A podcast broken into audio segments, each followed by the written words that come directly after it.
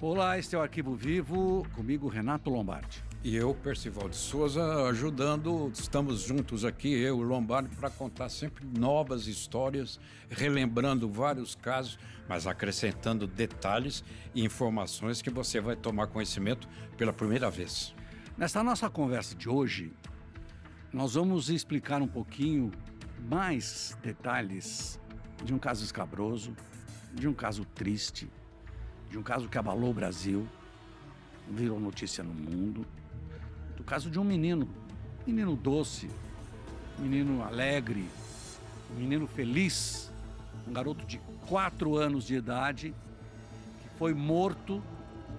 Os acusados são o padrasto e a mãe do menino. Nós vamos falar hoje de Henri Borel. E é um, um caso também inacreditável, né? É uma história incrível de um garoto que morava com a mãe e o namorado dela, o padrasto, no bairro de, da Tijuca, no Rio de Janeiro. E na noite de 8 de março de 2021, o menino passou mal e foi levado para o hospital. Exatamente. O Henri Borel, quatro aninhos, um menino no, muito bonito, é, morreu nesse apartamento. Ocorre que no apartamento, quer dizer, na cena do crime, só estavam o padrasto, que aliás é médico e na ocasião era vereador no Rio de Janeiro, e a Monique, a parceira dele. Só havia uns três lá, Lombardi. Tinha mais ninguém no apartamento. Então ele, ele é encontrado em estado gravíssimo, com várias lesões terríveis espalhadas por todo o corpo e levado cinicamente, sabe-se agora, para um hospital, onde ele já chegou morto, conforme foi constatado na necrópsia. O ex-vereador, é, o Jairo de Souza Santos, doutor Jairinho, como diz Percival, médico, e a mãe, né, Monique Medeiros, professora o menino tinha sido entregue pelo pai dias antes. São. Tinha passado o domingo com o pai, pai, o engenheiro Leniel Borel. Ele era um menino muito esperto, um menino muito dócil, um menino muito falante, mas ele diz o pai que ele, ele evitava várias coisas. Neste dia em que o menino passou mal durante a madrugada, mas durante o dia, a Monique, como ela fazia, porque ela vivia uma vida de rainha com esse doutor Jairinho. Né? Uma mulher bonita, mulher alta, mas que usufruía do poder do companheiro, porque tinha arrumado um emprego, né? um emprego muito bom por, por reconhecimento político. E ela estava onde? Ela estava no cabeleireiro quando a empregada ligou. Exatamente. E a Monique morava num lugar simples, antes de conhecer o doutor Jairinho, morava em Bangu, um lugar simples. Aí via doutor Jairinho, que tinha muito dinheiro, ela se muda para Barra da Tijuca, que é um dos lugares mais caros do Rio de Janeiro. Então ela passa a desfrutar de um tipo de vida, Lombardi, que ela nunca tivera antes. Melhores restaurantes, melhores roupas, grandes viagens, passeios maravilhosos, enfim, como você disse, uma vida de rainha. E ela se saberia depois, mesmo sabendo da agonia que seu filho Henri Borel sofria, ficou indiferente. Essa cena do pai biológico de, entregando ele após passar o fim de semana é incrível, porque o, Henri Borel já estava sendo espancado há muito tempo. Então, quando o pai ia devolvê-lo, ele chorava desesperadamente. Ele não queria voltar para casa, ficar em companhia da mãe, porque sabia que seria barbarizado novamente pelo padrasto, o Dr. Jarinho. E nesse dia em que a Monique estava no cabeleireiro, a empregada ligou para ela, falando: Olha, o menino está mancando. Ele se trancou no quarto. E quem estava no apartamento, além da empregada, era o doutor Jairinho. E aí o que, que ela faz? Pelo, até pelo depoimento da cabeleireira. Não, ela estava lavando o cabelo, continuou lavando o cabelo. Aí quando chegou em casa, o menino inclusive tem uma imagem dele mancando. Ele manca da perna esquerda. E o menino manca, vai para o quarto. E o garoto, segundo a Monique no começo e segundo na primeira versão, porque depois ela mudou a história, mas na primeira versão o menino teria caído da cama. Caiu da cama e aí passou mal, eles resolveram levá-lo pro hospital. hospital. Mas antes disso, tem uma, tem uma outra cena do elevador que, que eu queria colocar aqui para vocês. É que o garoto, quando ele chega em casa, ele, ele bota o, a, a cabeça no pescoço, no- aqui no ombro da mãe, e o doutor Gerinho faz uma, um carinho, ele muda o rosto longe, quer dizer, ele que não queria esse carinho. Então isso dá essa demonstração de que o menino rejeitava esse padrasto. Exatamente. Aliás, ele interpretou esse gesto que seria de carinho como mais uma etapa de agressão. Até porque se constatou depois, o Henri Borel foi morto com muitos golpes, muitos ferimentos por todo o corpo. E a versão apresentada, que o Henri caiu da cama, é absolutamente insustentável. Você pega uma altura de uma cama, suponhamos que seja verdade, que alguém caia dessa cama a distância se torna impossível ter aquele tipo de lesão que o Henri Borel tinha. Inclusive hemorragia interna, várias dilacerações, contusões por todo o corpo, compatíveis com quê? Socos, pontapés, ele chegou até a ser arremessado contra a parede. Cenas violentíssimas. Por isso Henri Borel tinha pavor de voltar para casa. E incrível, Monique, a mamãe biológica, sabia de tudo isso. Tanto é que na reconstituição, a polícia e a perícia técnica, eles usaram um boneco do tamanho do, do menino. Quando Pequenininho. não tinha nada. E aí o que, que acontece? Acontece que o casal vai para a delegacia, e eu lembro disso muito bem, tem uma cena incrível, ela saindo da delegacia, vestida, depois da morte do filho, como se ela fosse indo para uma festa. E É. ela estava saindo da delegacia. E o outro detalhe importante é que o doutor Jairinho tentou ver com o próprio governador do Rio de Janeiro para apressar o enterro, porque queriam enterrar rapidamente. Ele ligou para o governador do Rio de Janeiro, na condição de vereador, pretendendo que politicamente houvesse uma interferência para apressar o sepultamento do Henri. E também ele foi conversar com os médicos do hospital onde o menino chegou morto para convencê-los a sequer fazer o laudo necroscópico. Ele tentou isso aí. A interferência do governador do estado e a parceria que não conseguiu dos médicos eh, colegas dele no hospital. Demorou um pouco para que os dois fossem presos, né? Demora um pouco, até pela influência. O pai do, do, do Ja- doutor Jairinho era um oficial da reserva da Polícia Militar, é um oficial da reserva da Polícia Militar e deputado estadual, né? Foi presidente, chegou a ser presidente da Assembleia. Quer dizer, eles têm um poder, aquela história do poder econômico contra os homens de bem. Ali ele tem um poder econômico. Enrolaram, enrolaram até que, com todas essas provas, a justiça decretou a prisão dos dois. Os dois foram parar na cadeia. O doutor Jairinho tentou várias vezes, através dos seus advogados, ser liberado. Nada. Ela conseguiu a primeira vez. De uma forma curiosa, porque ao todo, Lombardi, eu também acompanhei isso detalhadamente, ela trocou cinco vezes de advogado.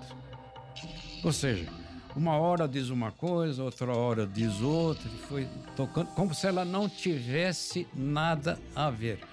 Chegou ao ponto que a, a defesa, que era conjunta, do doutor Jarinho e dela, ela se desmembrou isso. Ela pegou outro advogado e ou outros advogados para tentar convencer de que ela, Monique, não tinha nada a ver, que tudo seria, segundo ela, responsabilidade exclusiva do Dr. Jarinho. Pois é, parece que a coisa colou, né? Em parte. Em parte porque eh, depois ela foi liberada a primeira vez, o Ministério Público recorreu, ela voltou para a cadeia. Depois ela de novo recorreu e no dia 29 de agosto de 2022, a Monique foi libertada por uma decisão do Superior Tribunal de Justiça, do STJ. Primeiro, o, o- o Tribunal do Rio de Janeiro É o Tribunal do Júri, a juíza juíza- Elizabeth Louro. Elizabeth Lula. E aí, isso foi ratificado pelo, pelo STJ. Mesmo sendo acusada, como o doutor Jairinho acusado, de homicídio triplamente qualificado, tortura, coação de testemunhas. É. Então, mas isso é juridicamente trágico pelo seguinte, Lombardi. O Código de Processo Penal, que está em pleno vigor, diz que quem de qualquer modo participa de um crime, de qualquer modo, incide, ou seja, responsabilizado pela mesma maneira. De qualquer modo. Qual é esse qualquer modo aplicável no caso? Só estavam os três no apartamento: Jairinho, Monique e Henri Borel. Como que ele foi morto? Como que ele apresentava todas essas lesões? Alguém entrou no apartamento? Não, aliás, isso tudo foi demonstrado, né? Aliás, a delegacia lá da Barra da Tijuca, a 16 lá no Rio de Janeiro, investigou muito bem.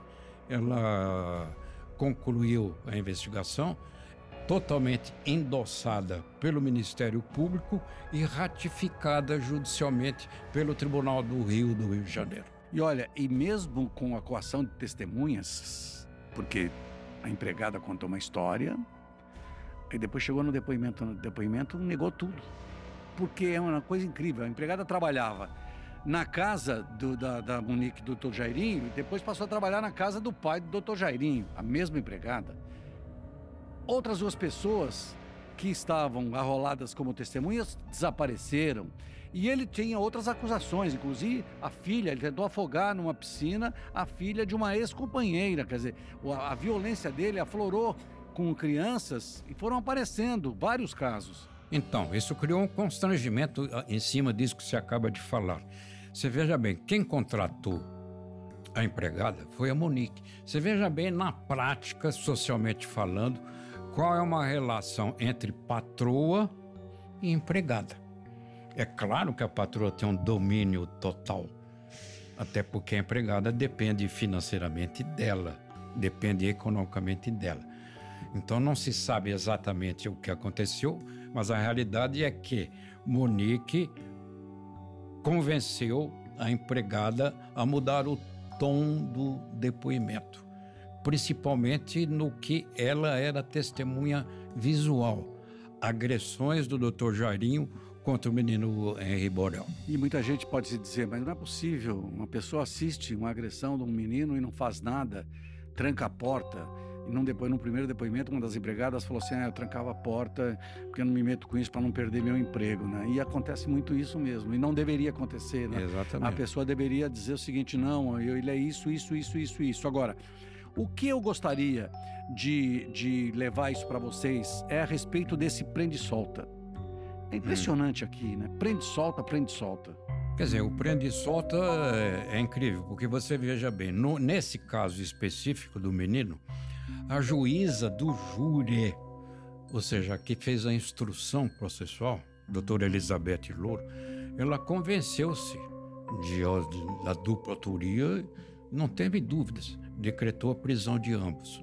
A prisão foi ratificada pelo Tribunal de Justiça. Depois, o mesmo tribunal, o mesmo tribunal voltou atrás e autorizou a Monique a aguardar em liberdade o dia do julgamento, alegando que ela não ameaça testemunhas, não oferece nenhum perigo à sociedade, podia ficar em casa apenas fornecendo um rol de pessoas que poderiam visitá-la e nada mais. O Ministério Público insistiu, pediu a prisão novamente. Aí isso foi para uma corte superior em Brasília, Superior Tribunal de Justiça. Aí esse Superior Tribunal decidiu o quê? Monique continua em liberdade. E assim ela continua bela e faceira em seu apartamento no Rio de Janeiro. E a única coisa que tem é que ela está andando de tornozeleira eletrônica. Né? Isso é. não quer dizer nada também. Que, aliás, ninguém monitora. É, por isso que eu, eu acho, assim, que nós, a nossa legislação aqui, ela tem que ser mudada há muito tempo. Né? Nós temos um código de 1940 que é arcaico. Ah, acrescenta aqui, muda um pouquinho ali, mas não, não. Você tem que mudar tudo exatamente para eliminar essa série, essa série de recursos Exatamente. Quer dizer, a, a aplicar a lei. Quer dizer, muitos dizem, o que eu acho um absurdo, que muitos dizem que são escravos da lei. A lei não faz escravo nenhum. E se a justiça quiser, se o magistrado quiser ao Lombardo, ele mantém preso. Por que, que ela ficou presa por duas decisões e só foi ratificado isso em tribunal superior? Quer dizer, uns entendem de um jeito, outros entendem de outra maneira. Quem estuda direito diz o seguinte, que a lei é essencialmente interpretação. Agora, você interpreta de acordo com certos interesses ou não. Dizer, uma interpretação é uma, é uma faca de dois gumes. É, é, uma história muito, muito, muito incrível de você estar tá dizendo, porque assim, São Paulo, a vida inteira, nesses anos e anos todos que a gente acompanha, eu ouvia dizer no Tribunal de Justiça do Estado de São Paulo que existia uma câmara lá que chamavam de Tribunal de Nuremberg. Câmara de Gás. Então, quer dizer, o advogado de jeito não queria que o processo dele caísse ali, porque ali não tinha negócio. Não é. tem erro. É, é, é, isso que tem que acontecer. É. Tá, as provas estão tão concretas, tá tudo, tá tudo, o depoimento tá, tá formalizado certo, a perícia tá certa, o, o, o caso tá tudo fechado. Por que, que eu entendo de uma maneira e você entende de outra? É incrível. E é curioso isso. Todos os participantes que decidem a vida de alguém são bacharéis em direito. É curioso isso. O delegado de polícia, o promotor que oferece a denúncia e o magistrado que vai julgar. E o Quer dizer, nós tá dois, tá acima, né? nós dois fizemos o mesmo curso. Temos a mesma formação acadêmica. Você pensa uma coisa, eu penso outra, e um terceiro pensa completamente diferente de nós dois. E a lei é a mesma, né? Claro. Olha, é, você que está ouvindo esse bate-papo todo aqui a respeito disso, né, como a nossa justiça é morosa, a gente, não tem, a gente nem sabe ainda quando esse casal será julgado. Não, não tem, tem menor... casos em que demoram três, depende. Olha, nesse caso aqui de comoção social, poderia ser julgamento rápido. Não, mas aí vai entrar recurso aqui, entra recurso ali, entra recurso colar, demora dois, três, quatro, cinco. Tem casos de 10 anos, 19, 18, 19 anos para ser julgados. E tem julgadores que dizem que deve ser lento mesmo, porque não se deve atender ao clamor público. Que o clamor público, ou seja, toda essa indignação que todos nós sentimos pela, pelo assassinato do menino, não deve ter nenhuma influência na decisão. Mas como você pode ficar indiferente à morte de um menino de quatro anos assassinado brutalmente? Você vai, você vai trazer, tratar disso burocraticamente, de maneira insensível, distante, sem nenhum sentimento, nenhuma piedade, como você fosse um ser sem alma? Não existe isso, Lombardo. Mas infelizmente tratam. Até a próxima.